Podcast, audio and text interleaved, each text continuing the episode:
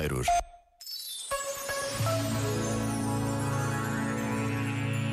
Tinham combinado um programa em família que falhou na véspera quando nada o fazia prever.